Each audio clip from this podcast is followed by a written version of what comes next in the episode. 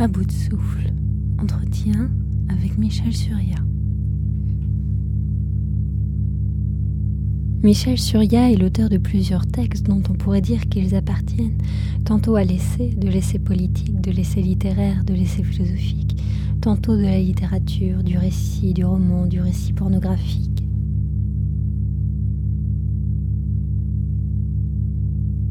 Or, chacun de ces textes ne survivrait plus à y être démêlé, à être organisé.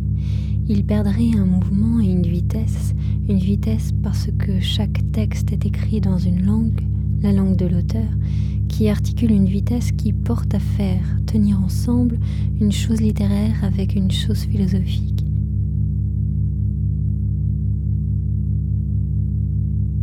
La vitesse et sa possibilité d'accélération permettent non plus de dépasser, car il ne s'agit pas de dépasser, mais que les choses se tiennent ensemble et qu'elles se tiennent ensemble est ce que Michel Surya appelle la pensée. La pensée n'exclut ni la chose littéraire ni la chose philosophique. Elle est le mouvement obtenu par cette vitesse. C'est par un même mouvement que vient ce qui était en propre à chaque chose, et c'est ce mouvement qui les porte à tenir ensemble. La pensée est ce qui fait que ce qu'un texte porte en lui de littéraire, de politique, de philosophique soit ensemble, c'est-à-dire que pour ce qui appartenait à un genre puisse être seul, ensemble.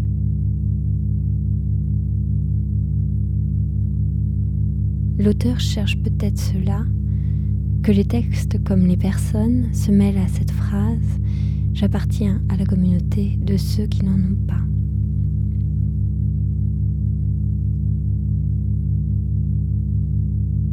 Michel Surya, extrait de La pensée, article paru dans la revue Contre-attaque. Si le XXe siècle a été grand en quelque chose, et il faut bien qu'il ait été aussi, ne serait-ce que pour qu'il n'ait pas été que tragique. Si le XXe siècle a été grand, c'est bien en cela. La pensée s'y est dessaisie de toutes les promesses que l'histoire avait fait siennes, après qu'elle se fût saisie de toutes celles que Dieu avait faites siennes.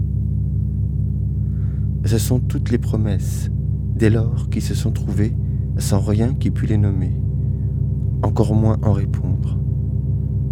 Dieu, bien sûr, ne le pouvait plus, mais on le savait déjà, et depuis longtemps. Il n'y avait rien même qui pût moins nommer quoi que ce soit. L'histoire non plus ne le pouvait plus. Quelque forme qu'on lui donna, je veux dire, quelque forme émancipatrice ou révolutionnaire, qu'on s'attacha désespérément à lui prêter. Cette déréliction où sont entrées toutes les formes, toutes les représentations, tous les discours qui s'étaient proposés pour que Dieu ne restât pas sans relève, pour que ne restât pas sans relève le principe de consolation auquel, quoi qu'on en dise, le nom de Dieu resta attaché. Toutes ces formes qui sont nées de sa mort même, sur lesquelles j'insiste, parce qu'il faudra bien que quelque chose, un jour, rende justice de l'injustice où la domination nous maintient, abolisse l'inégalité que la domination organise, cette déréliction, il fallait bien qu'elle trouvât où se réfugier. Je fais cette hypothèse qu'elle s'est réfugiée dans l'art en général, dans le roman en particulier. Parce que le roman, c'est où je voulais en venir, le roman seul a su hériter ce que le mourir de Dieu a laissé et laisse en déshérence. Ce que lui vivant, on appelait la faute, le péché, la damnation.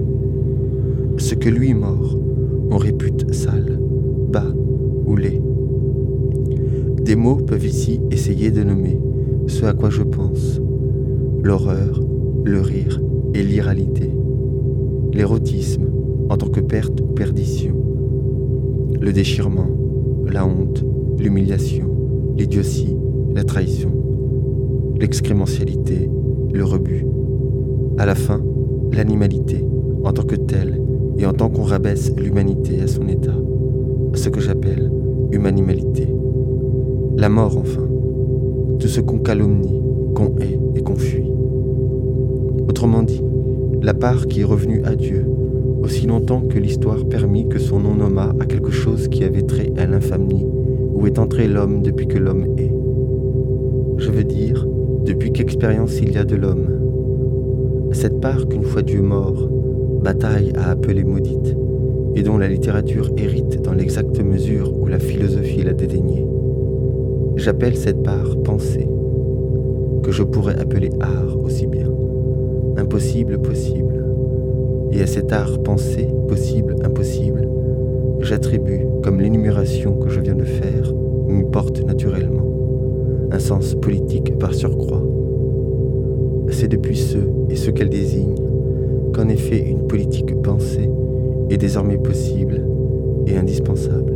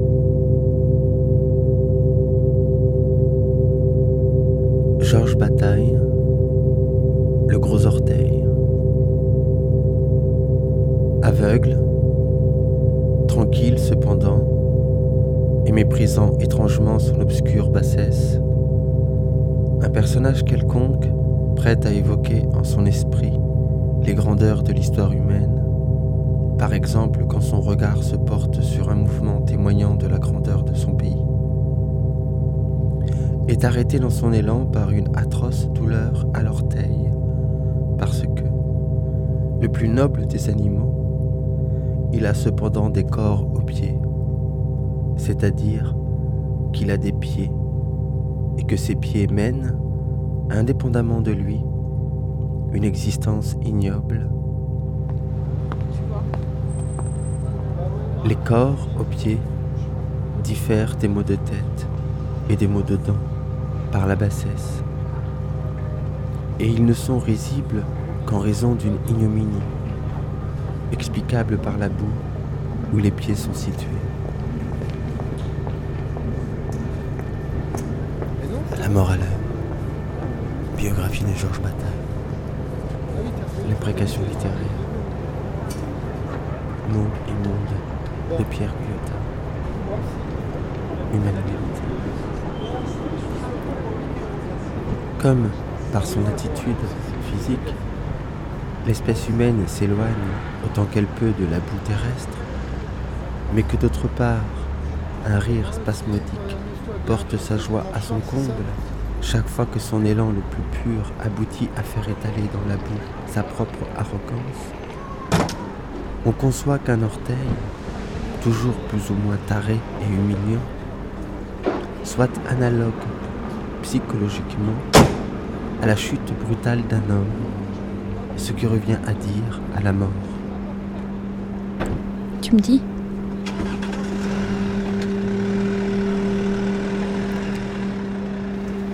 Entretien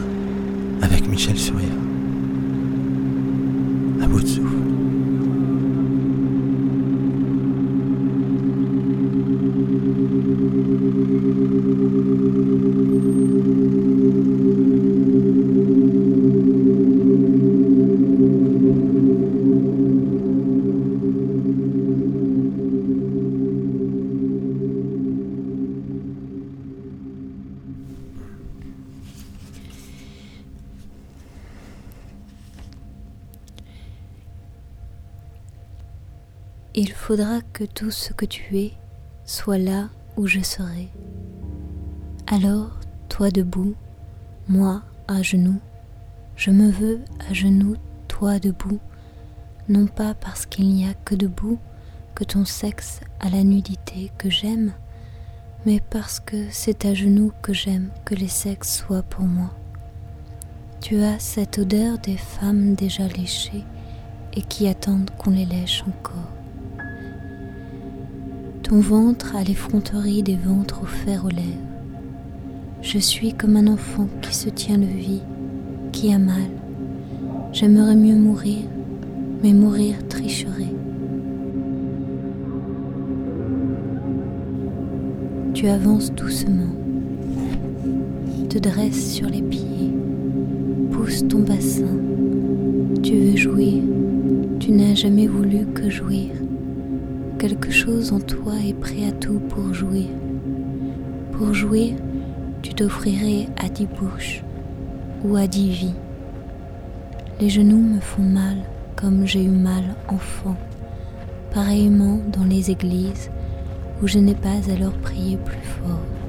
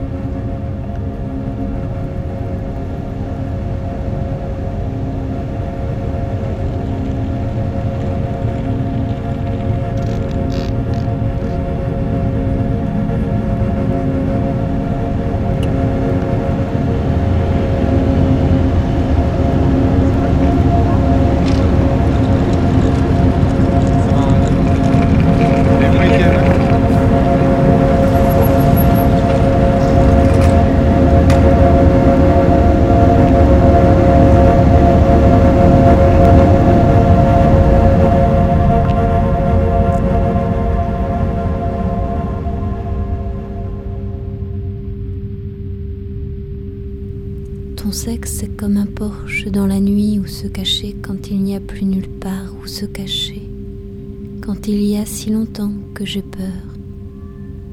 Ton sexe est dans ma bouche et il est plus ouvert que la nuit, comme si la nuit elle-même était un porche. J'ai froid, je te lèche, j'ai froid, je te lèche. Tu geins faiblement te pousse et te glisse, te colle et t'agglutine. J'ai saisi de mes deux mains glacées les deux pièces douces, épaisses de ton cul, les écarte à l'équerre. Tu tiens ma tête entre tes mains, j'humecte mon doigt et le glisse dans ton cul. Tu es belle, tu es belle, ton cul sent le mort, et j'ai le doigt dedans. Je voudrais rire, Or j'ai des larmes plein les yeux. Je n'ai jamais su que pleurer. Eussé-je sur ma bouche le plus pur des culs, le plus pur des culs, n'est jamais que la plus petite des nuits. Il me faut une nuit plus grande que ton cul.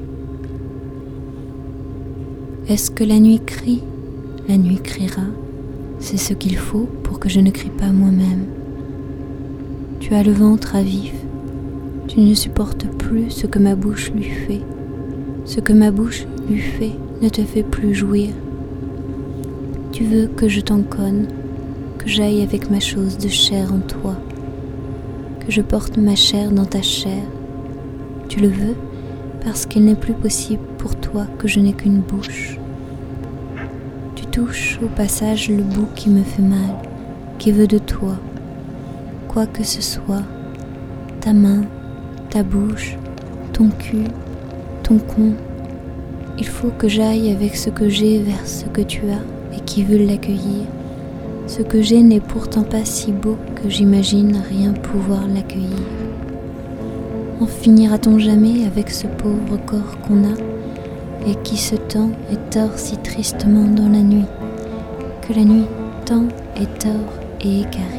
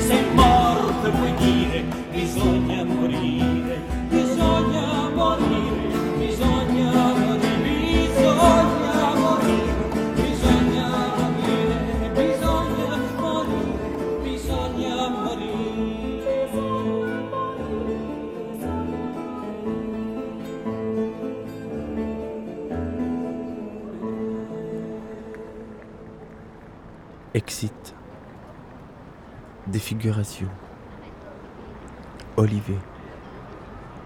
L'éternel retour. L'impasse. Excepté le possible.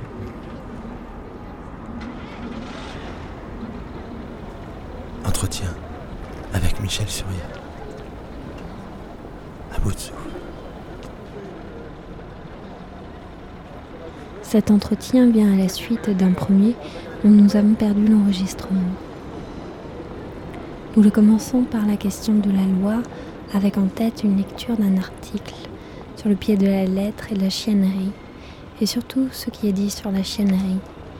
Loi par rapport à ce que Derrida a écrit sur Kafka et la littérature comme ce qui transforme le chant et donc la littérature comme légiférant. Cela pour éviter de demander trop clairement qu'est-ce que la souveraineté littéraire et pour s'avancer un peu plus vers la question du mal, du bas, qui dans cette écriture n'est jamais condamné ni jamais rehaussé au bien. Puis suit la figure de Joséphine et sa disparition, avec elle celle du peuple des souris. Nous aborderons aussi ce que la langue fait, ce que dans son retrait elle tente de faire que vienne ce qui n'est pas encore venu, ce qui n'a pas encore de forme, ce qui reste d'une langue qui soustrait et qui n'est pas un gain.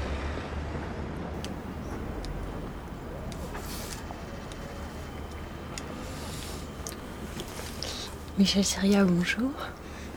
Bonjour. Euh, nous allons tenter en fait euh, d'approcher euh, votre œuvre de la mort à l'œuvre jusqu'à l'impasse, traversée par des figurations, exit, les noyés, l'éternel retour, des préfaces et les publications que vous menez dans ligne. Nous allons essayer d'approcher euh, ce qui se fabrique dans votre œuvre, puisque votre écriture on appelle un mouvement à la fois solidaire et adossé euh, entre l'écriture littéraire et la philosophie. Et je voudrais commencer en fait par ce qui, dans votre écriture, en fait, peut, peut en appeler à une, loi, euh, à un commandement. Et cependant, en fait, rien ne, répondrait en fait à, ce commandement. Euh, il y a comme, euh, un paradoxe euh, où, il y aurait en fait une loi à laquelle l'écriture devrait répondre et en même temps elle ne cesserait de se dérober. C'est votre première question. Je redoute les suivantes. Euh, par où reprendre les choses?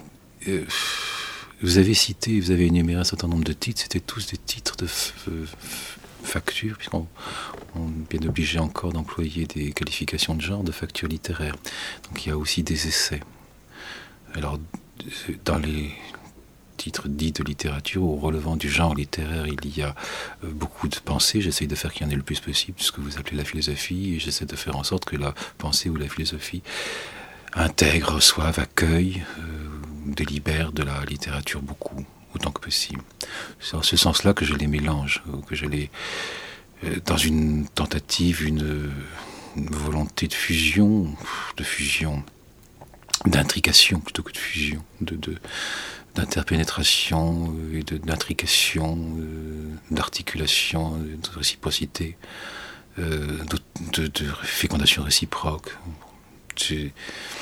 Pas toujours paru, mais c'est une banalité, mais enfin, c'est un petit peu au début de tout ce que j'ai fait que la, littérature et la philosophie s'étaient tenues beaucoup trop longtemps, trop éloignées. Là, voilà, c'est le, principe de base à partir de quoi j'ai été chercher de la pensée chez les écrivains et, j'ai du mal effectivement à m'intéresser à la littérature qui ne pense pas.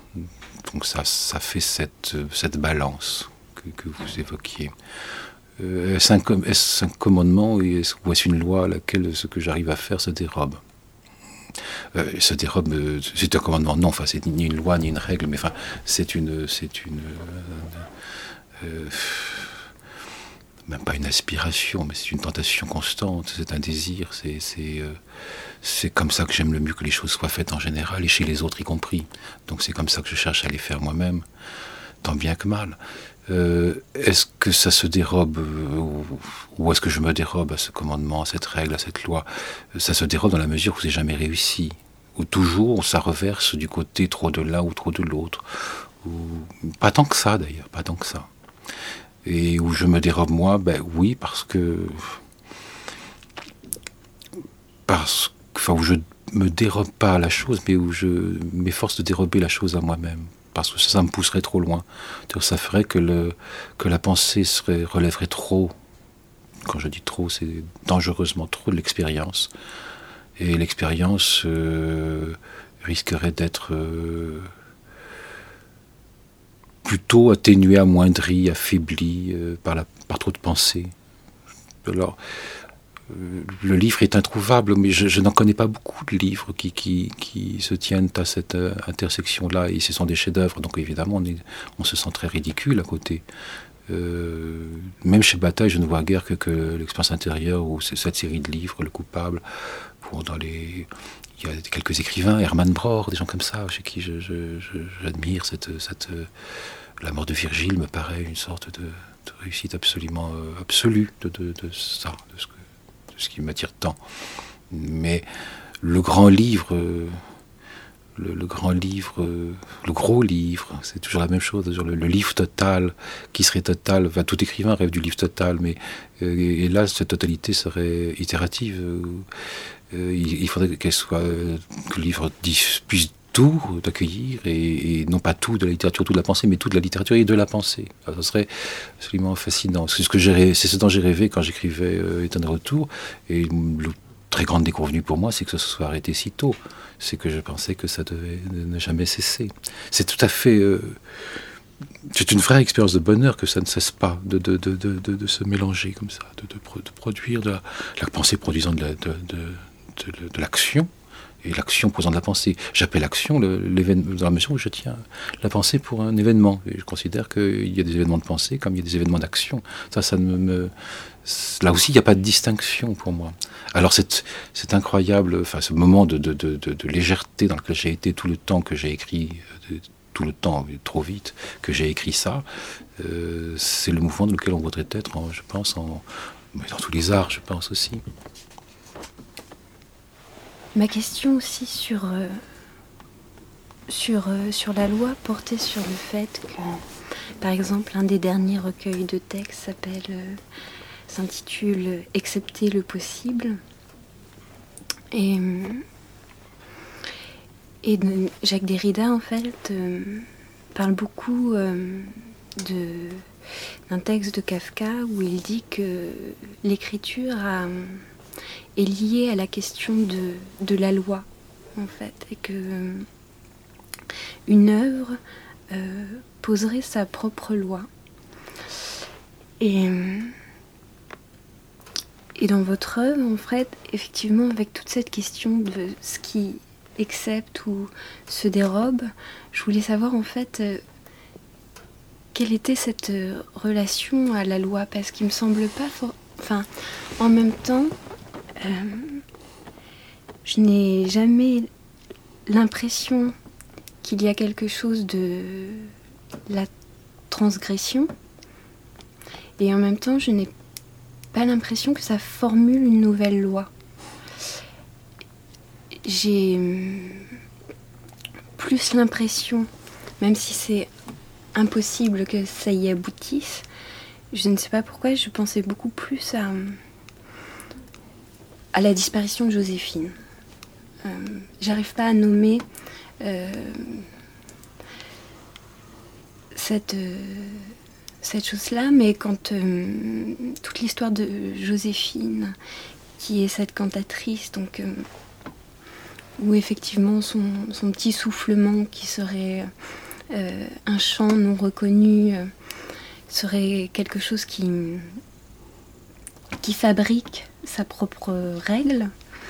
Et en même temps, il y aurait, le, peuple des souris qui aurait aussi sa loi. Et donc, il y a une dispute entre Joséphine qui voudrait être une exception par rapport euh, au peuple des souris et le peuple des souris qui lui dit que ce serait impossible. Et que finalement, accepter quelque chose, ce serait une disparition.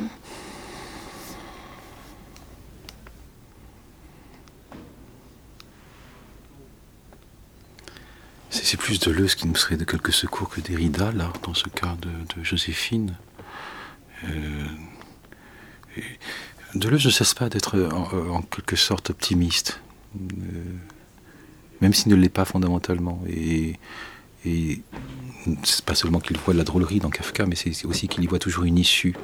Et puis, moi, je suis plutôt tenté ou porté à penser qu'il y a assez peu d'issues chez Kafka, et que c'est justement ce qui fait la drôlerie. Enfin, pour Kafka lui-même, parce que pour le lecteur, c'est une drôlerie très relative, mais euh, ça fait beaucoup rire Kafka, et Max Brod en était le témoin de, de dans la lecture, par exemple, qu'il avait faite en public de la Métamorphose, euh, qui n'est pas loin de, Joséphine, la cantatrice, euh, il raconte comment Kafka lui-même riait, d'un rire, pas, pas sardonique, d'un rire simplement de, de ah j'ai là j'ai certainement atteint l'état où toutes les issues sont bouchées quoi. Enfin c'est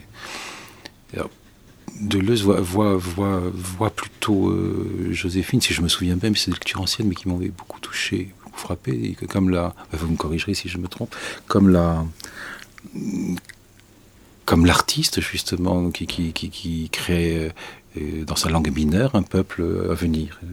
la langue est produite, euh, évidemment tout le monde s'en rit, euh, elle-même cherche la reconnaissance, mais cette reconnaissance est impossible dans la mesure où il n'y a eu qu'une règle à, laquelle ce chant qu'elle produit peut être mesuré, jugé, évalué.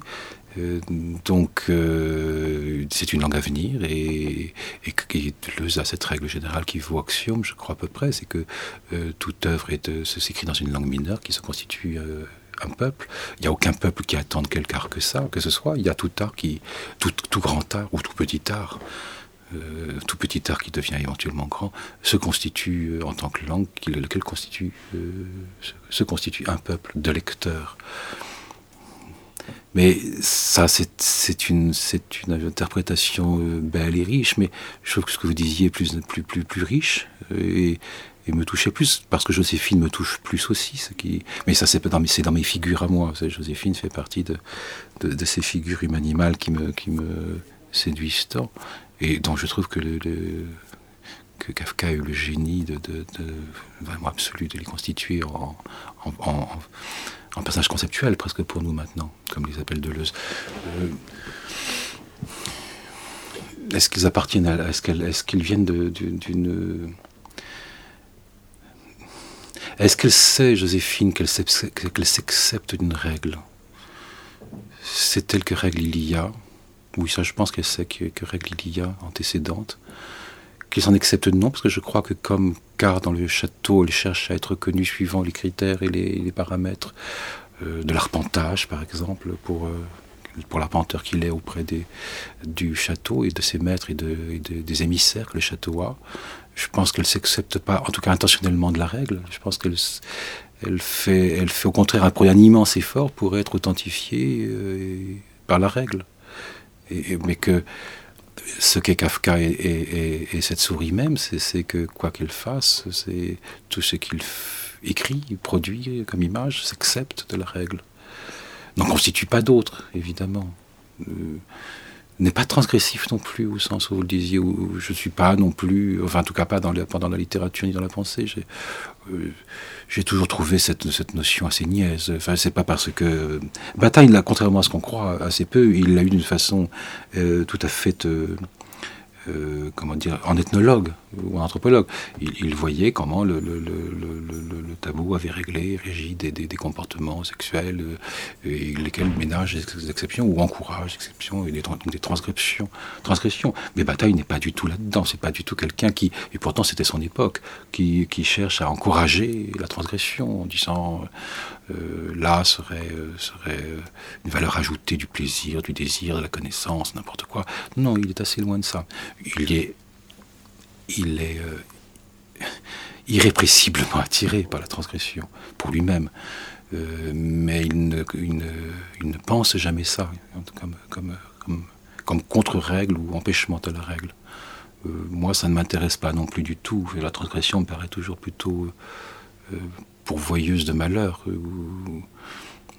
Maintenant, surtout, je veux dire, on est là-dessus, on n'est plus autant de, de Rimbaud, quoi, du dérèglement de tous les sens, on est, ou de l'autre Maintenant, on est très, très averti de, de tout ce que cela peut produire comme désordre supplémentaire. Ce qui est très difficile à articuler à la politique, ça, parce que ça, c'est qu'on peut, se, peut se dire entre nous euh, d'un point de vue existentiel, euh, érotique, amoureux, etc. Euh, ou même relationnel, ou même de la santé mentale. Ce qu'il qui ne faut pas transgresser, ou alors ce qu'on ne transgresse pas sans risque. Et il faut être révisé de ces risques. Pour la politique, c'est évidemment beaucoup plus compliqué. Mais enfin, pour le moment, on n'en parle pas. On parlera peut-être après, mais donc on parlera peut-être après, c'est une question qui m'est souvent posée, comment j'arrive à articuler mes positions d'écrivain de, livres comme ceux que vous avez évoqués, et puis les positions qui seraient les miennes quand j'articule autour de moi euh, un mouvement d'édition euh, avec la revue, un mouvement d'édition de livres avec la, la maison d'édition. Et c'est vrai que c'est difficile, j'ai beaucoup de mal euh, à, à, expliquer comment c'est possible pour moi. C'est peut-être d'ailleurs pas nécessaire que je l'explique vraiment. Mais accepter le possible, c'est pas c'est pas l'exception de la règle. C'est c'est euh, comment comment euh, comment ne pas s'en tenir à ce qui est euh, seulement possible. Le possible n'étant pas la règle. Le possible, c'est une, une question de. C'est comme, chez Kafka, c'est une question d'athlétisme. C'est que, que ce qui n'est possible, à la langue, à la poésie, à l'art, à l'amour, je ne sais pas. Et, c'est fort pauvre en somme. C'est extrêmement pauvre, tellement l'ordinaire en est, en est, en est ben, pas réglé, mais euh, en est soumis, quoi. Et euh, évidemment, il y a des œuvres. Alors, c'est dans une préface que je fais à, un livre où je, parle des d'œuvres tout à fait qui s'acceptent effectivement, comme celle de Jean-Michel Reynard par exemple. Il y a Bernard Noël aussi, et puis il y a Jacques Dupin. Je l'avais fait aussi avant pour Pierre Guyotat, dans un autre livre. Ce sont des œuvres qui s'acceptent du possible de la littérature. Ça veut au moins déjà dire ça. Euh, en quoi la poésie ne m'intéresse-t-elle pas? En quoi la littérature ne m'intéresse-t-elle pas? C'est en tant qu'elles ne sont que qu'elles s'accommodent du possible, qu'elles sont impuissantes à, pas à à outrepasser le possible, à demander plus à une langue, c'est un art, enfin n'importe quel art, ça, c'est fait pour constituer de nouveaux possibles. Quand on regarde un tableau, il, constitue de nouveaux possibles, je crois. Enfin, la musique, alors, fortiori, la musique constitue toujours de nouveaux possibles. Donc c'est, ce sera en ce sens-là que j'entendrai le mot exception. Donc c'est dans un sens moins fort que celui que, vous disiez. Je, je, le diminue par rapport à ce que vous disiez. Je ne pense pas tant à la loi ni à la règle. Il y a une phrase de Badaï comme ça. Euh, comment il disait ça Je n'ai aucune phrase de bataille en mémoire par cœur. Je, ne sais pas. De, personne d'ailleurs. Mais il y a un moment que, que, ceci demande l'impossible, mais même l'impossible, même le sentiment de l'impossible lui est hors d'atteinte. Même ça, même le sentiment de, de l'impossible lui est hors d'atteinte qu'au moins déjà, euh, ça, nous, soyons, nous mettions à la hauteur de, de, la pure appréhension de l'impossible. Dans ce petit livre, Accepter le, possible, vous écrivez, il faut non seulement que la poésie soit impossible, mais il faudrait qu'elle le soit au point d'être insupportable aussi. Et c'est la même chose, mais ça pousse d'un cran, effectivement. C'est c'est que j'aurais pu trouver ça, mais je l'avais trouvé, je l'ai écrit, mais là je ne le retrouvais pas. Qu'est-ce, qu'est-ce qui fait que, que pour moi c'est souvent pauvrement possible, c'est que c'est supportable. Et que, et que tout, mouvement, tout, tout, tout, grand mouvement de l'art, même si c'est un tout petit art, tout grand mouvement de l'art, tout mouvement décisif dans l'art, est un mouvement délibérément d'insupportabilité de l'art, un mouvement qui porte à l'insupportabilité de l'art, momentané souvent. Euh, c'est n'est jamais fait. tout ceci se rattrape, se récupère, se redigère, etc. Bon, ça, on le sait, c'est évident. Mais il y a toujours un moment euh, où, des plasticiens, euh, des, je pense à un plasticien, là par exemple, dont je regarde le travail il n'y a pas longtemps, Euh, c'était le cas de, de, c'est le cas de, de Guyotta. C'est pas insupportable seulement au sens moral.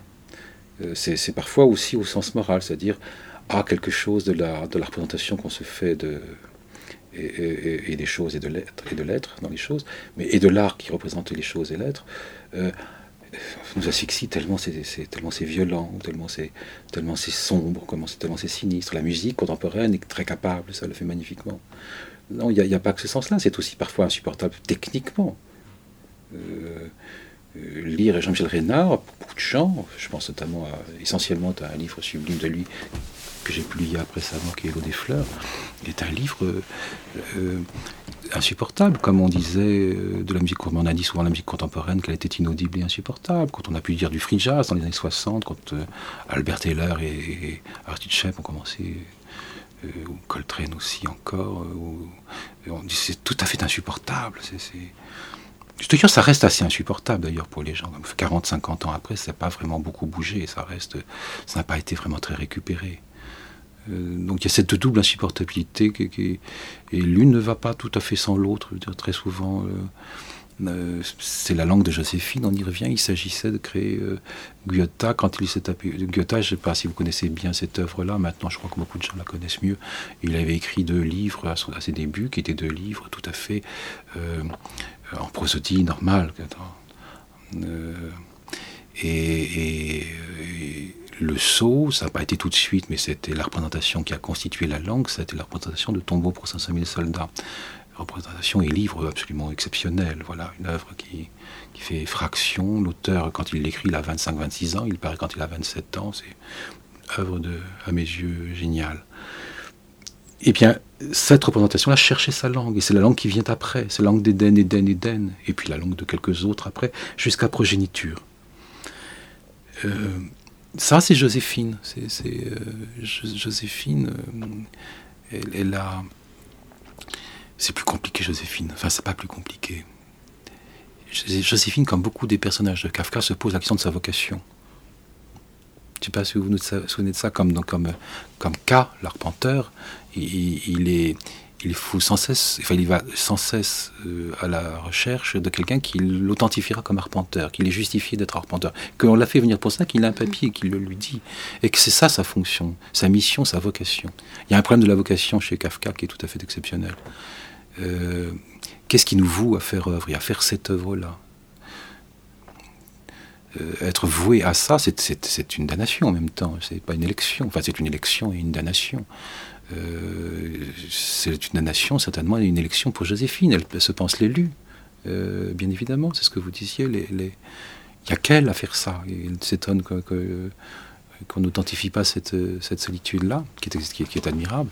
Et c'est une damnation aussi, parce que parce qu'évidemment, personne ne le lui dira, parce que personne ne l'identifiera ou l'identifiera comme tel.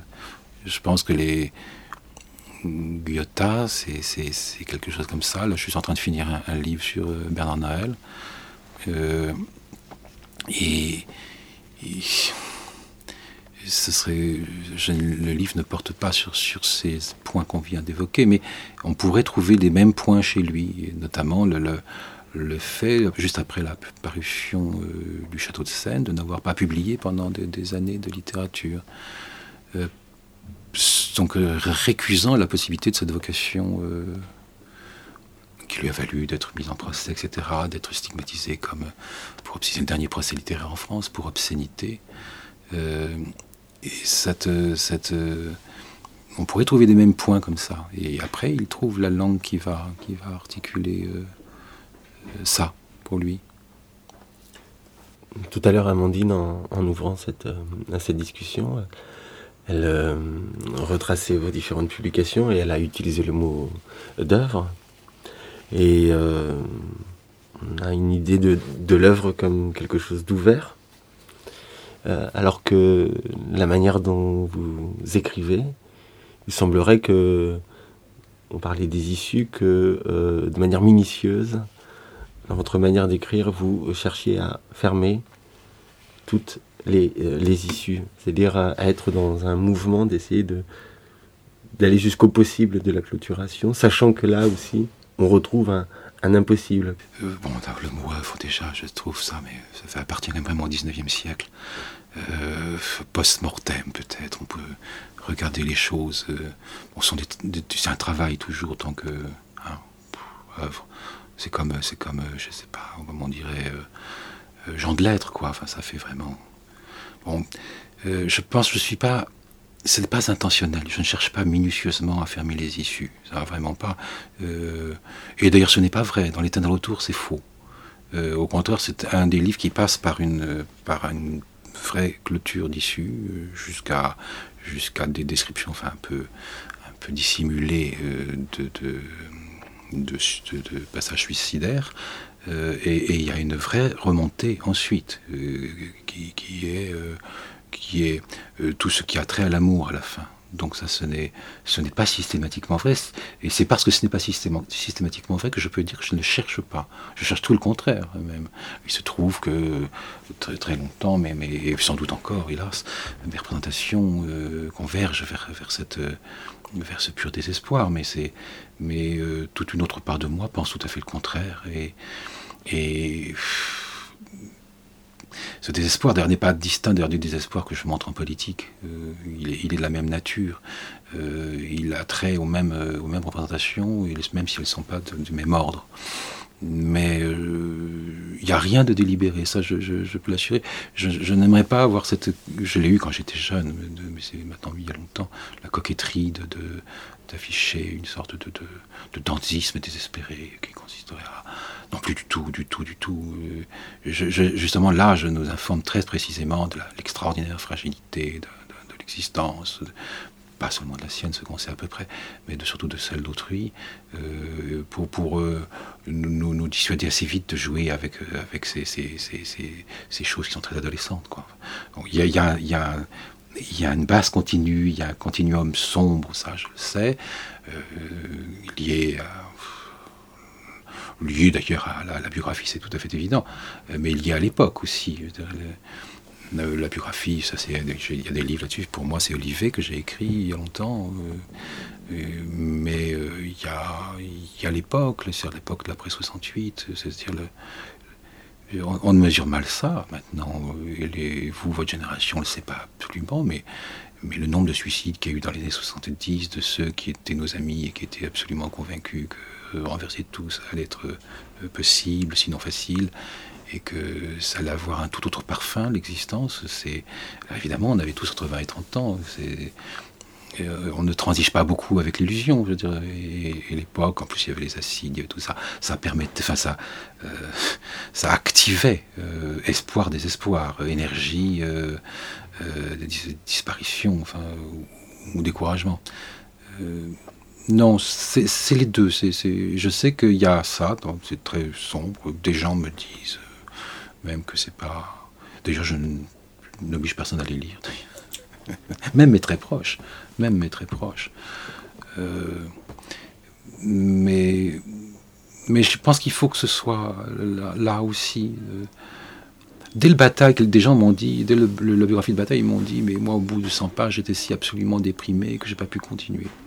Et, c'est sans doute une mauvaise raison parce qu'il y a une immense énergie chez Bataille aussi, qu'il faut certes aller chercher au bout de cette dépression profonde, mais qui fait vraiment remonter et qui fait remonter avec une autre force que celle avec laquelle on est descendu. C'est-à-dire qu'on remonte avec une, autre capacité de penser, une autre résistance à énormément de choses. ce sont plutôt des, étapes, des seuils initiatiques de, bien peut-être que, que, moi Olivier on m'a dit ça des, tas de fois même même des fois agressivement quoi agressivement en me disant sans prendre à ce point-là tout ce qu'il y a de plus cher, la famille, les dresseurs, les, éleveurs, les, parents, tous ces gens toutes ces choses qui sont sacrées, euh, pas aimer sa mère, pas aimer son père, toutes ces choses-là. Mais ça, il faut le faire. Il faut bien qu'il y en ait un qui s'en charge. Et, bah, c'était à moi à ce tour-là, ça serait d'autres tours. Mais il n'y a pas de systématicité. J'ai l'impression que si je devais vivre vieux, je, je finirai par regretter l'existence, certainement. Tout à l'heure, sur euh, quand vous disiez comment euh, articuler euh, politique et, littérature, comment cette comment comment tenir cela ensemble. Je ne sais pas s'il faut chercher de le tenir ensemble, mais par exemple dans la littérature, vous développez un, une figure qui euh, est sans émancipation possible, en tout cas sans espérance d'émancipation. Et dans le même mouvement, du côté de la politique, se joue le désir d'une émancipation. Il y a là comme si dans la littérature était à l'œuvre quelque chose euh, impossible qui était demandé à, la politique. Juste, juste. Enfin, inlassablement et désespérément demandé à la politique, semble je crois d'ailleurs que qu'aucune politique, en tout cas pour notre euh, génération et je pense beaucoup d'autres, sans doute dessoulée par l'après 68. C'est ça, parce que s'il n'y a pas eu cette. Euh, moi, je ne suis pas de l'âge de mai 68, mais de, l'âge, enfin des 6-8 ans d'après, euh, et c'est le moment le plus intense encore de la. De, la, de l'ivresse. Donc là, le, dessoulé après terriblement. Et c'est exactement comme vous l'avez dit, c'est comment, comment se comment il serait quand même encore euh, terminablement demandé à la politique, l'impossible cette fois-ci, c'est qu'elle nous console du mal qui a été fait aux êtres euh, et, nous assure que, de l'émancipation est encore possible. De toute façon, je crois qu'en tout état de cause, et là j'en fais une sorte de, de là j'ai pas peur d'appeler ça ainsi, j'en fais une sorte d'enjeu moral. Il s'agit de ne pas se résigner, quoi qu'il en soit, quoi qu'il en soit quoique j'ai quelques doutes, comme nous tous en avons, que nous arrivions dans, le, temps dans les temps qui sont les nôtres, même à, vue, humaine, je veux dire pas seulement à l'échelle de nos propres existences, mais à vue, disons, de, de, d'un siècle. on n'arrive pas à voir qu'une perspective émancipatrice, égalitaire, euh, redistributrice euh, euh, se réalise pour autant ne pas cesser de le vouloir, pour autant ne pas cesser de l'exiger, de, ne pas cesser d'en être l'enjeu soi-même, de ne pas cesser de partout de créer les conditions déjà qu'autour de nous euh, de la de l'égalité se produisent, de notre question, et notre question à nous tous, elle est celle que les alternatives, évidemment, ont, ce que Lyotard appelé les grands récits, euh, ont disparu sous nos yeux. Ça, c'est le dessoulement d'après 68, mais c'est un dessoulement long. C'est le dessoulement d'après le, du communisme en tant, encore que vivant à l'époque et que réel à l'époque, euh, des luttes de libération nationale et de, de leur production, euh, du tiers-monde et de, et de, son, de, son, de, sa, de, son émancipation nationale de toutes ces luttes-là dont on attendait les unes après les autres et quelquefois ensemble qu'elles produisent un effet général, un effet d'avalanche de, et, en retour sur l'Occident, euh, bon ça, on l'a bien vu, c'est une triste foirade. Là, c'est les mots, c'est les mots de Beckett qu'il faut employer là. Hein, foirade. Euh, comment s'appelle ce livre magnifique? Pour en finir encore, a autre foirade. Voilà. Ça, c'est, c'est, on est bien fini et la foirade a été grande, quoi. Euh, pour autant pas, pour autant, euh, pas céder. Vous utilisez les mots de, de, Beckett et c'est comme si en fait seule la littérature peut dire ce qui nous arrive. Non, je crois, oui. Enfin, l'art en tout cas. L'art, oui. L'art est ce qui arrive le mieux à dire dans le XXe siècle.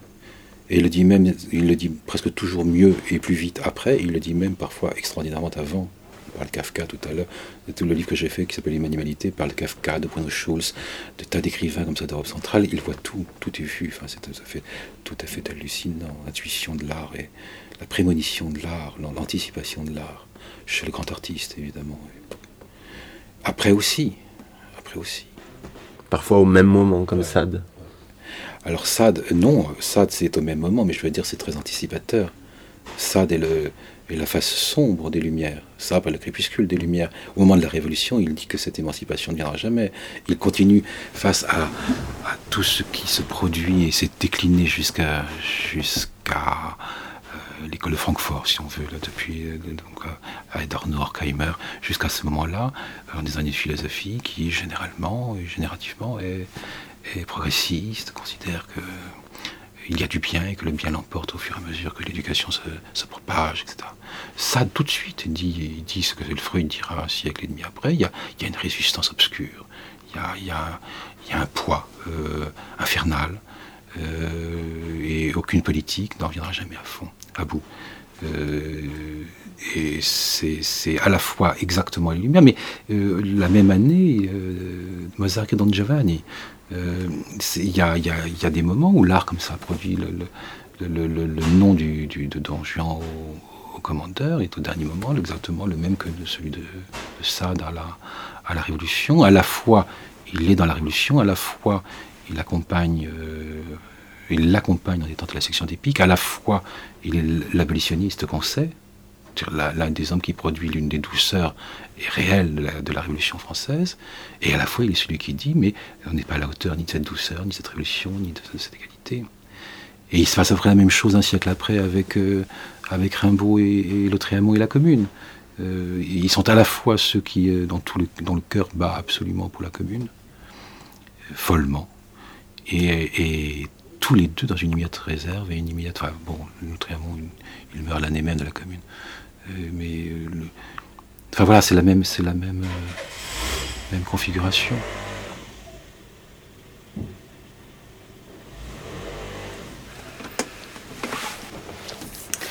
Euh, par rapport à l'écriture aussi, ce qui ce qui est marquant en fait, c'est que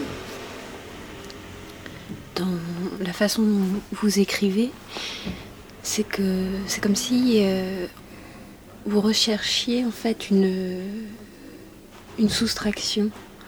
Euh, c'est-à-dire que une phrase se donne, puis en fait elle en appelle à une autre phrase, puis une autre phrase, et chacune en fait semble se lier par une négation à chaque fois, comme si une première phrase pouvait poser une figure et que les phrases qui allaient suivre euh, aller tenter de défaire euh, ce qui avait été donné et de voir ce qui.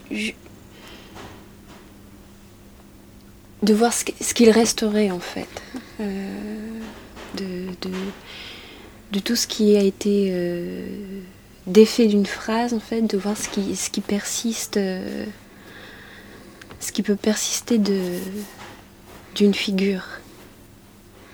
J'ai décantation. Mais c'est pas intentionnel non plus. Il n'y a rien de délibéré. C'est un délit, mais il n'est pas délibéré. Euh, il n'y a rien d'intentionnel.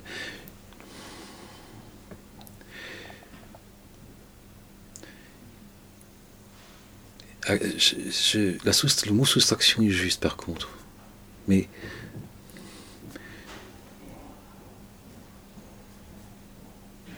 comment le dire ça je, ne cherche, c'est pas que je cherche non plus à me soustraire à, la représentation que je forme. Je ne cherche pas à faire qu'une partie de la représentation se soustrait à une autre et, par décantation s'appauvrit, s'atténue, se rachitise. Par contre, c'est vrai que je cherche. Je sais, c'est vrai que je, suis attiré par la, volonté de fermer les, les, issues, de boucher les issues, comme disait Emmanuel, ou en tout cas d'asphyxier quelque chose. Mais au bout du compte, c'est toujours pour trouver quelque chose de, peut-être pour trouver un, résidu ou, un, rebut, euh, voir ce qui survivra à ça. Sans doute pour faire l'expérience par l'art de, de, ce qui a pu survivre chez ceux qui ont survécu. De toute façon, dans beaucoup de choses que j'ai écrites, il y a l'expérience d'une survivance que je, que, qui se montre peu, en tout cas qui se dit pas, qui se voit. Euh, et, sans doute c'est ce noyau-là qui, est le moyen de, de qui, est le, noyau de la résistance pour que ça, que ça se reforme? Ce sont toujours des expériences certes basses. J'ai pas non plus d'attrait pour la bassesse. Ce que je, ce que je hais, c'est la haine qu'on a de la bassesse. Euh, je n'ai pas toute, la valorisation que je fais de tout ce qui est réputé bas. Euh, sale, obscène, euh, fou, euh, firme, dément, etc. non, c'est ce que, ce que je trouve épouvantable. c'est la règle qui a, qui s'est toujours soustrait, qui a toujours soustrait toutes ces représentations-là à, à, ce qui doit être, à la norme, à ce que vous appeliez au départ la règle ou la loi. il y a toujours c'est un peu étrange que j'emploie une deuxième fois ce mot-là, mais il y a toujours chez moi une, volonté délibérément morale là-dedans. C'est-à-dire là où je, où, je fais l'éloge de ce qui, de ce qui euh, en principe, ne suscite pas l'éloge, euh, c'est parce que je trouve que, que, l'éloge du contraire est, ce par quoi nous étouffons, justement. Nous, nous sommes asphyxiés. Alors, il peut se peut que je fasse, que je descende jusque dans des régions asphyxiantes, mais c'est pour montrer qu'il que, qu'il y a de là, là de l'air encore. Chez Kafka, on voit beaucoup ça. C'est ça qui est si fascinant chez Kafka beaucoup plus que chez Bataille. Le, lieu même de la pensée et de la littérature pour moi au XXe siècle, c'est Kafka. Ça, c'est sûr. Euh, où tout se joue. Et, alors ça, par contre, Bataille l'a dit magnifiquement, et c'était pas tellement au sujet de Kafka, c'était avant. Il dit effectivement que, que, la, prétention des valeurs hautes, élevées, idéales, idéalisantes, etc., à, juger du monde, euh, lui et lui l'effort qu'il a fait de valoriser le, son contraire, c'est-à-dire ce qu'il a appelé admirablement ce bas matérialisme que je reprends souvent. Euh, là, évidemment, du point de vue existentiel, du point de vue humain, du point de vue intellectuel et artistique, du point de vue philosophique et du point de vue politique, il y a une clé exceptionnelle que je poursuis moi en disant que euh, ce qui ne me plaît pas beaucoup toujours, même à des amis, que le marxisme en est le refoulement aussi. C'est-à-dire que le matérialisme en général, tel que on l'a généralement, enfin, tel, sur le sens duquel on s'est accordé tout ce XXe siècle, depuis la fin du XIXe, le matérialisme s'était généralement accordé à refouler aussi ça, exactement comme la bourgeoisie l'avait fait. Euh, et donc cette valorisation du bas matérialisme, moi que j'appelle matériologie, est, l'une des tâches qui nous incombe euh, pour, pour pouvoir... Euh, Deleuze peut nous être utile, Foucault, etc. Des tas de gens comme ça nous sont utiles, et des tas d'autres, Henri Lefebvre, des tas d'autres moins connus. Euh, de bord même, pour, euh, penser à nouveau frais, euh, l'équilibre de, ça. Si je, peux me permettre de justement peut-être vous lire à propos de, cette violence à l'égard de ce qui est bas. Vous dites, l'homme n'est pas à tout instant tenté de redevenir la bête qu'il porte, mais il est à tout instant menacé de redevenir la bête qu'il n'y a personne à avoir cessé de voir en lui pour l'accuser. Pour l'accuser de n'être qu'elle. C'était tous les processus de, d'extermination au XXe siècle. Je pense que les précédents étaient dans les mêmes, et ont, pu employer les mêmes termes. J'étais très frappé, bon, évidemment on le sait pour le génocide, on le sait que trop, on le sait pour l'Arménie aussi, comment tout ce qu'on a voulu détruire et éliminer a toujours été réduit au rang de la bête. Euh, la bête seule est exterminable, dans l'instant qu'un homme est réduit à la bête, il est exterminable à l'égal de la, de la bête. Mais je me souviens d'avoir euh, euh, participé à des manifestations au moment du Rwanda, je lisais les tracts, les radios euh, qui, qui euh, diffusait des, messages appelant à la mort, euh, avait métaphorisé tout cela de, la même façon euh, par la bête, par, la, par, par l'évocation de la bête, dans son infériorité telle, dans une infériorité telle qu'elle est massacrable, effectivement, elle est, elle est mangeable déjà, donc, donc elle est infiniment massacrable.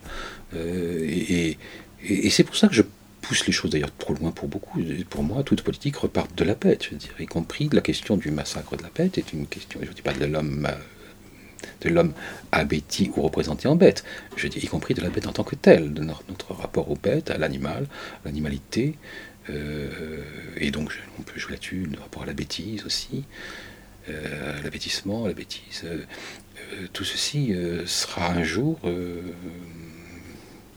l'une des clés de de la, de la politique euh, d'émancipation qui, je, pense que dans 3-4 siècles, on regarde le fait qu'on a mangé la bête comme, comme une sorte de barbarie absolument euh, inouïe, à peu près à l'égal de l'esclavage, à peu près. Euh, ça me paraît l'une des... C'est inévitable. C'est inévitable. Donc c'est pour ça que je pense au reprendre de là, c'est tout, c'est tout, c'est pas si noir que ça. Euh, ce procès en noirceur qu'on fait à cette présentation-là est, incomplet, parce qu'il est, il est, il est nourri, stimulé, euh, encouragé par une pensée au contraire de... de, de je sais pas, mes mots sur l'émancipation, mais de correction et de consolation. D'élévation. Ben non, justement, c'est un mot que je vais éviter. Justement, il ne s'agit pas de, rien élever, il s'agit de, il s'agit de, cesser de tout abaisser, mais pas de rien élever en soi, parce qu'on sait très bien que cette élévation est toujours, a toujours. Alors, on reviendra non pas à la soustraction, mais euh, à la division, il y aura, il y aura un quotient, il y aura, il y aura un, reste et une perte, et c'est et, et d'ailleurs, alors, on, pourra juger de toute révolution au reste qu'elle fait, qu'elle laisse à, la, à, son rebut, à sa, donc à, ses purges, à tout ça. Ça, c'est une chose fascinante. Le, tous les processus de, relégation dans l'Union soviétique euh, dite communiste, c'est toujours fait sous le nom de la délinquance, de la voyoucratie euh, ou de la folie, du désordre mental. Euh, ces figures-là sont. si on veut penser ça, je veux dire, au lieu qu'on les pense de, façon superstructurelle, il faut essayer de les penser à partir de ça. Qu'est-ce que, le fou représente, ou le délinquant, ou le. Euh, pour, l'ordre en général, pour le pouvoir en général, qui le justifie, celui-ci, l'ordre et le pouvoir, à euh, appeler tout ce qui le gêne, tout ce qui s'accepte de sa règle et de sa loi, euh, du même nom que ce qui le, le transgresse de façon délibérée et intentionnelle. Je relisais Genet ces temps derniers, et Genet est certainement l'un des, des, écrivains qui est intéressant de ce point de vue-là, très intéressant de ce point de vue-là. Et alors Genet, et ce que, et ce que Sartre qui est sur Genet, et, ça, oui, L'ennemi déclaré, qui est le dernier livre de Genet, qui, qui regroupe ses textes politiques, et de ce point de vue-là passionnant. Ce que je voulais dire par là, c'est qu'il fallait renoncer à l'élévation. Oui, alors pardonnez-moi, c'est moi qui n'ai pas compris. Oui, alors bien sûr, renoncer à l'élévation. Euh, c'est la vieille querelle breton en bataille, ça. Euh, le surréalisme dit qu'il faut euh, faire que ce qui était bas devienne haut et que ce qui était haut devienne, bas. Et Bataille dit, mais c'est toujours la même hiérarchisation. Il y a toujours du haut dans cette affaire-là. L'horreur, c'est que vous continuez de produire du haut, donc de, du, de la morale, de la, de la, de la dignité, donc il y a du, digne et de l'indigne. Euh, de, voilà, c'est, tant qu'on ne cesse pas ça, tant que vous ne voudrez pas faire de l'ouvrier un bourgeois, on sera toujours dans la bourgeoisie triomphante. On est donc dans une horreur et on ne cesse pas d'être dans ça. On ne cesse pas. Faire du haut avec les moyens du bas.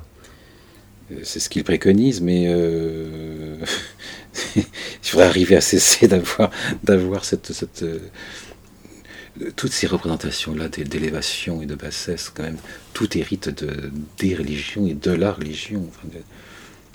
c'est... Et pourtant, le christianisme avait tenté de. Enfin, le Christ, tout du moins, avait tenté de renverser ça. Et pourtant, c'est, la, c'est les poètes qui ont créé les dieux. Oui, ça, c'est une méchanceté que j'ai écrite une fois. Mais non, c'est. En fait, c'est Sade qui l'invente. Ça. Le roman est né dans la proximité des dieux et pour les justifier. Ça, c'est dans les écrits sur le roman de, de Sade, qui est un drôle de texte qu'on cite jamais, qui est un texte qui a l'air fou, mais qui est formidable, qui est formidable d'intelligence. Et oui, les poètes ont toujours été ceux qui, qui ont été les, euh, ils ont, oui, les dieux avaient besoin des poètes et les poètes des dieux. Et la hauteur de la poésie, cette hauteur insupportable à laquelle la poésie prétend, est une hauteur qui hérite de la hauteur, de divine, de la béatitude des dieux. Et alors maintenant que les dieux sont retirés, la, la poésie se retrouve à ses cônes, sans hauteur, mais prétendant toujours à cela. Alors la hauteur à laquelle elle peut prétendre, c'est la beauté. Euh, tous nous prétendons à la beauté, mais tous ne prétendent pas à une beauté divine. Je veux dire, euh, il y a une suspicion qui s'est installée sur le sens du mot beauté depuis qu'elle n'est plus justifiée par aucun dieu. Euh, alors bon, c'est la querelle que je fais à la métaphore, la, la métaphore en général. la poésie continue de se complaire dans la métaphore dans laquelle du bout lui est rendu, il lui advient et lui est rendu se perpétue. Je crois que tout à fait que c'est une, une sottise. Alors la littérature nous a instruit du contraire. Euh, je l'ai toujours situé à un moment qui est la lettre de Lord Chandos de, de Hofmannsthal, euh, le moment où cette lettre admirable, ce texte, cette nouvelle admirable de Hofmannsthal, où, euh, où Lord Chandos fait exterminer ses rats dans, sa, cave. et et du jour où, il, écrit, euh, non plus fait comme un rat, mais fait comme les rats. Et, pour moi, c'est la signature de la fin de la métaphore. Et la question se pose beaucoup parmi ceux que des problèmes d'érudition passionnent, savoir si Kafka a lu cette lettre. C'est vraisemblable qu'il l'a lu. Mais Kafka a nourri, euh, je ne sais pas si c'est à partir de là ou par sa propre cheminée, une haine viscérale pour la, métaphore. Euh, tout ce qui est de l'ordre de la métaphore lui paraissait devoir être tout à fait euh, exclu. Et évidemment, la métaphore, c'est fait créer à la ressemblance de Dieu. Euh, et là, dès l'instant que quelqu'un dit euh, ben, bien, nous avons été créés à la ressemblance de Dieu, mais nous sommes pas moins créés à la ressemblance d'un rat, euh, effectivement, crée cette tension, cette torsion folle entre la plus grande hauteur et la plus grande bassesse. L'admirable geste de Hofmannsthal, que Kafka réédite quelques autres avec, c'est que le, rat, ou la taupe, ou, la souris ne nous paraissent pas moins grands que Dieu. ça, c'est le geste du XXe siècle, il me semble, et dont pas assez la pensée, mais dont l'art, pas assez l'art non plus, mais quand même beaucoup l'art s'est inspiré. C'est pour ça qu'une littérature aujourd'hui qui continue de produire euh, du récit, euh, de la figure, du récit, de la métaphore, tout ça, tout ceci, c'est comme si euh, c'est une, littérature atemporelle, c'est pas l'histoire de la littérature, et que vous pouvez penser qu'il n'y a pas eu ça en art et en histoire par Auschwitz, par la Colima, par que ceci était. Voilà.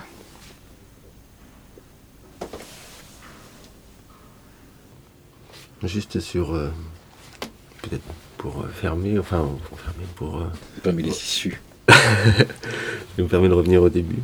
Quand Amandine parlait de littérature et philosophie, juste que préciser que en fait que la littérature, pour qu'elle soit littérature, elle a besoin d'emprunter à la philosophie la raison logique. Et la philosophie a besoin d'emprunter à la littérature l'imaginaire. Et vous nous dites que la littérature a hérité d'un certain nombre de choses que la philosophie ne voulait pas, ce dont on a parlé dans cet entretien. Est-il possible que la philosophie hérite d'un reste que la littérature ne voudrait pas? Est-ce que dans ce mouvement-là, la philosophie hériterait ah aussi Oui, oui, oui, je pense, oui. C'est pas si facilement nommable, et c'est pas seulement une affaire de langage. Euh, elle hérite de la pensée, donc de la logique. Et, je, m'irrite toujours moi que, la pensée, que la, littérature pense si peu. C'est une chose qui. La littérature française, dans la littérature allemande, sait penser. Il y a beaucoup de pensées chez Thomas Bernhardt. Il y a beaucoup de pensées dans beaucoup de la littérature. Chez Thomas Mann, chez, chez la littérature euh, on citait tout à l'heure Hermann Brohr, il y a donc la littérature allemande pense. Il y a des écrivains encore là qui sont tout à fait inconnus en France, dans les premiers livres qui paraissent chez lui. J'ai lu, je veux absolument acheter ça, un livre de Reinhard Hirgel. Euh, on, sent que cette littérature-là continue de penser. Euh, donc, euh, ces Fersiennes c'est-à-dire n'est pas assujetti à la seule imagination, laquelle littérature serait tout à fait euh, euh, déplorable, insupportable, ennuyeuse, dire la littérature descriptive. Donc la, la, philosophie a bien en propre quelque chose euh, dont la littérature ne se sert pas assez. Et ce, propre, c'est la pensée. Quand je disais tout à l'heure que je considérais que l'événement de pensée était pour moi pas inférieur en qualité, en détermination dans l'existence, euh, qu'un événement d'action. Je veux dire par là qu'elle elle peut produire dans de la littérature euh, des changements très très forts. Événement de pensée, il y a, une littérature en France aussi qui, se, qui s'est développée dans, cette filiation-là. Je pensais à, à, à, la partie plutôt de ce qu'hérite la philosophie, c'est-à-dire le mouvement qu'opère Derrida par exemple sur la philosophie, en, y mettant beaucoup de, la littérature dans la philosophie. C'est l'exception Derrida et, et quelque, admiration sans bande que j'ai pour lui. ça n'a pas toujours été au meilleur escient. J'ai lu des textes sur Artaud qui, qui n'étaient pas. Je me, je me méfie. Je voudrais me fâcher avec personne. Je suis déjà fâché avec assez de gens comme ça. Euh, je, me méfie de de la littérature par, les philosophes. La plupart la comprennent extrêmement mal. La connaissent très mal d'abord et la comprennent extrêmement mal. La jugent aussi.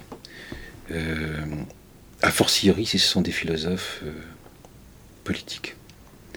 Il y a une incompatibilité, une irréciprocité entre artistes et littérature, celle que nous avons, dont nous avons parlé, je dont nous avons parlé jusque-là et philosophe politique très considérable.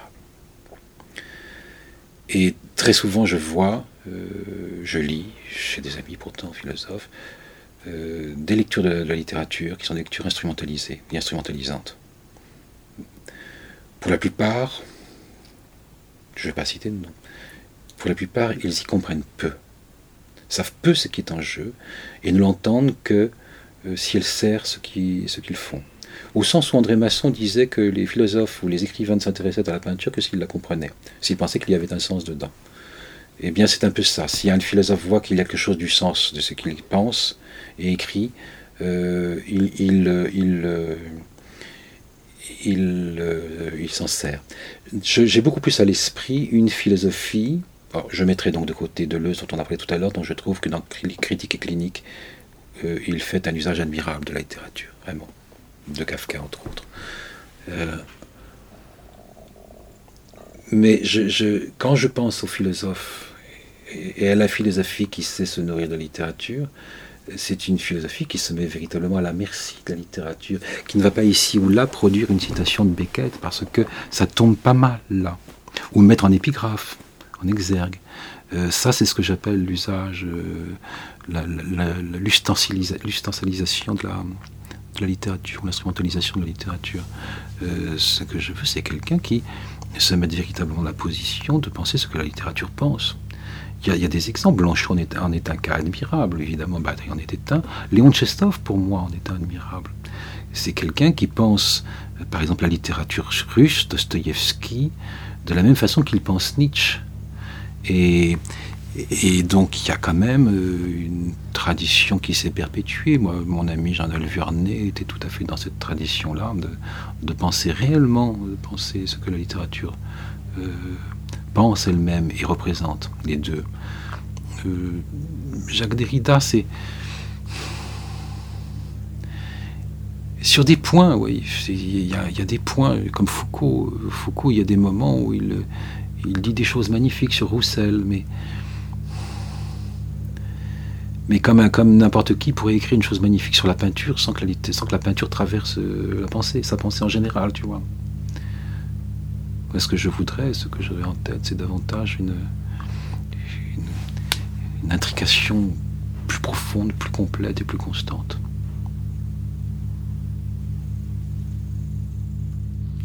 Merci.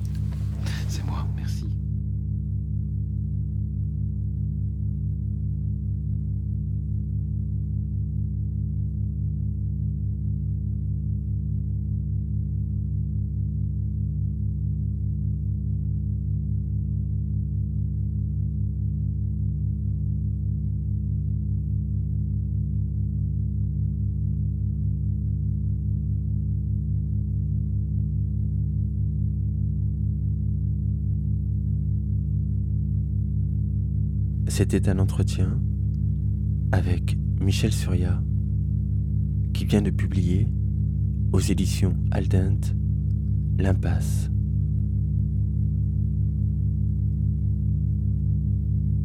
Aux éditions Ficile, excepté le possible. Michel Surya dirige également les éditions Ligne.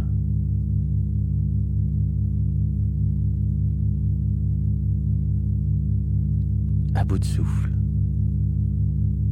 audioblog.arteradio.com slash a bout de souffle.